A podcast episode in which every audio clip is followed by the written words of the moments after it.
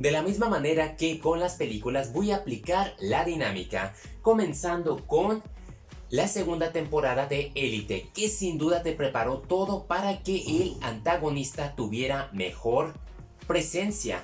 A mí me ha gustado bastante esa serie de adolescentes y sin duda espero la tercera. El, aspecto positivo aquí fue que le bajaron mucho a la perversión, a lo sexual y se fueron más por el detectivismo, por el misterio, el desarrollo de personajes que inclusive los nuevos ayudaron a darle no solo diversidad a la trama, sino manejar las distintas culturas y coincidir con un punto. Una serie española que sigue dando mucho de qué hablar y cuya popularidad va en ascenso y con justificación.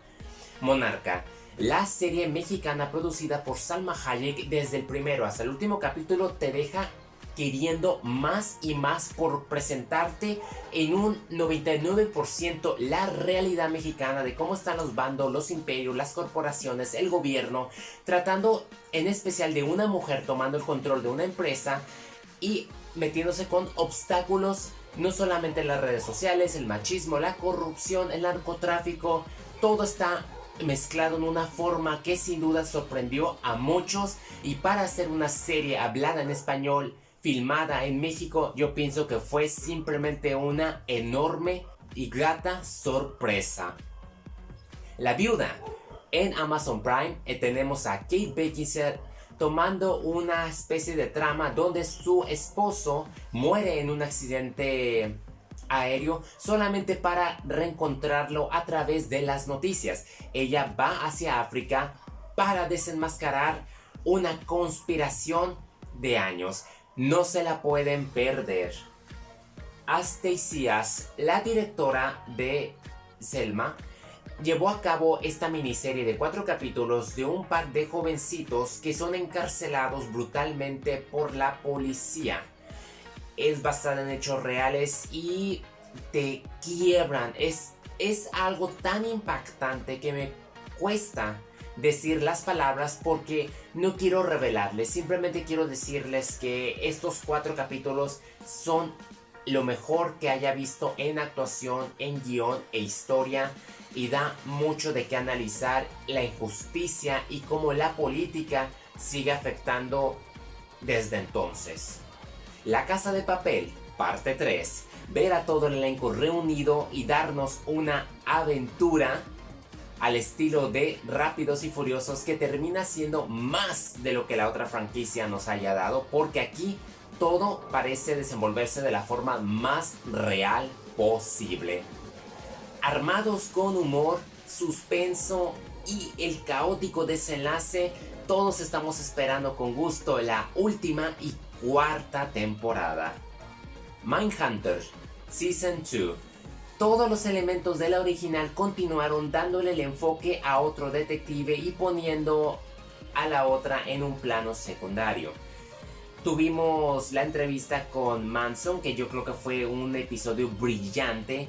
Ah, sin duda no, no la sentí tan tan novedosa, tan sugestiva como la primera temporada, elementos hicieron falta y me temo que vamos a tener que esperarnos aún para ver el gran desenlace, pero aquí sin duda te agregaron unos dilemas que no nos va a dejar en paz, muy en especial por cómo este matrimonio se vio afectado. The Expanse, temporada 3. Tuve la oportunidad, gracias a Amazon Prime, que rescató la franquicia de The Expanse, muy pronto espero leer las novelas, pude continuar la travesía de la tripulación del Becky y ver las planetas, el espacio, también las cuestiones políticas, muchos departamentos entraron, a la molécula, cómo funciona. Ah, sin duda para mí Expanse ha sido una de las mejores adaptaciones de series en el espacio. Muchos la, la descifraban como el Juego de Tronos, pero esperemos y esta sea mejor y no se vea afectado por malos guionistas, que no ha sido el caso. Jack Ryan, temporada 1 y 2. ¿Por qué? Tuve la oportunidad de ver finalmente a este detective que tomando el estilo de las de Harrison Ford, sin duda John Krasinski hizo maravillas en este papelazo, aparte de que la serie, la primera temporada para mí fue la mejor por retomar esos elementos y mantenerte en alto suspenso. La segunda, aún así con Naomi Rapace, también tuvo su, estilo, pero como que faltó un poquito más salirse con cuestiones de lo que estaba pasando allá en Venezuela, pero aún así yo pienso que estas series son de las mejores para manejar la política, más bien dicho la geopolítica y las cuestiones extranjeras. Una mención honoraria que tengo que hacer se trata de la trilogía de temporadas de Merlí. Esta serie yo la mencioné, la vi back to back y, y, lloré más en la segunda que en la primera vista.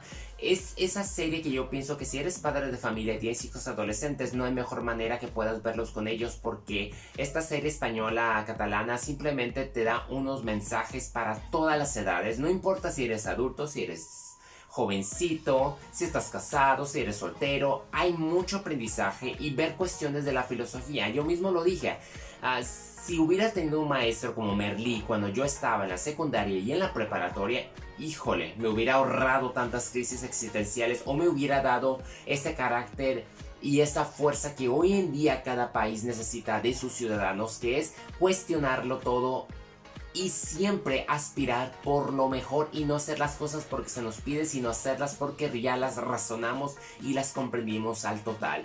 Es una serie que sin duda yo se las recomiendo y tienen tienen que verla, son nomás tres temporadas. Ya que si te gustó mucho y en especial con el personaje de Bruno, existe una serie que es Merlisa Pere Aude que sigue la travesía de Paul, el mejor amigo de Bruno, quien se podría decir que Merlí le pasó la antorcha es en cuestiones de la universidad, los estudios. Aquí simplemente el enfoque fue más sencillo. Personajes del anterior hicieron su aparición, pero no la sentí tan profunda como la otra, pero aún así fue material que te pone a cuestionar y ver otros enfoques de la vida, aunque aquí se fueron un poquito más por, por lo que abarca esa edad y la libertad sexual.